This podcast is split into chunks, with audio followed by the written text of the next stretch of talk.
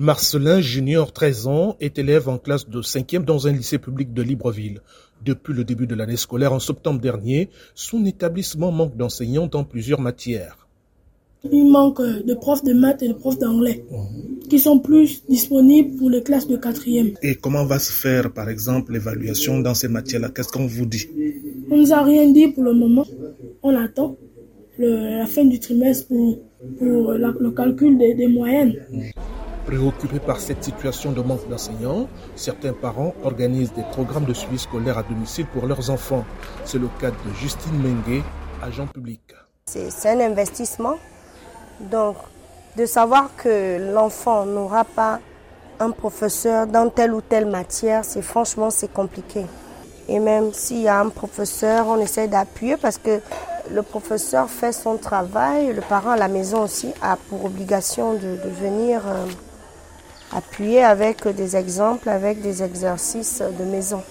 Pour Claude Apeta, président d'une association de parents d'élèves, l'école à la maison ne suffit pas pour relever le niveau d'un enfant privé d'enseignants. Les parents essaient de colmater les brèches, on essaie de se dire, bon, on va accompagner l'enfant, mais le souhait ici est que nous ayons tous les enseignants. Mais c'est regrettable parce qu'un enfant arrive en sixième, il n'a il pas d'enseignants. Il y en a qui progressent jusqu'en classe de quatrième sans pourtant faire maths ou français. Vous voyez que c'est un véritable décalage lorsque on est en, classe de troisième.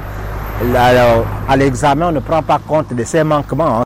Plus de 1000 enseignants en attente d'affectation frappent pourtant aux portes de la fonction publique gabonaise. Ils sont issus des promotions 2015 et 2021.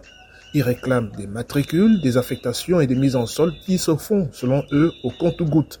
Théophile Béga l'un des membres de ce collectif en sitting devant les locaux du ministère de l'Éducation nationale. Certains d'entre nous n'ont toujours pas été soldés.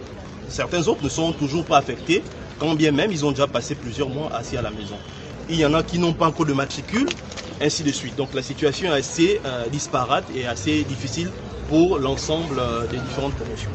Le besoin d'enseignants invite les membres du gouvernement à décloisonner les services les sources officielles indiquent que la régularisation des situations administratives des enseignants est en cours au ministère du Budget.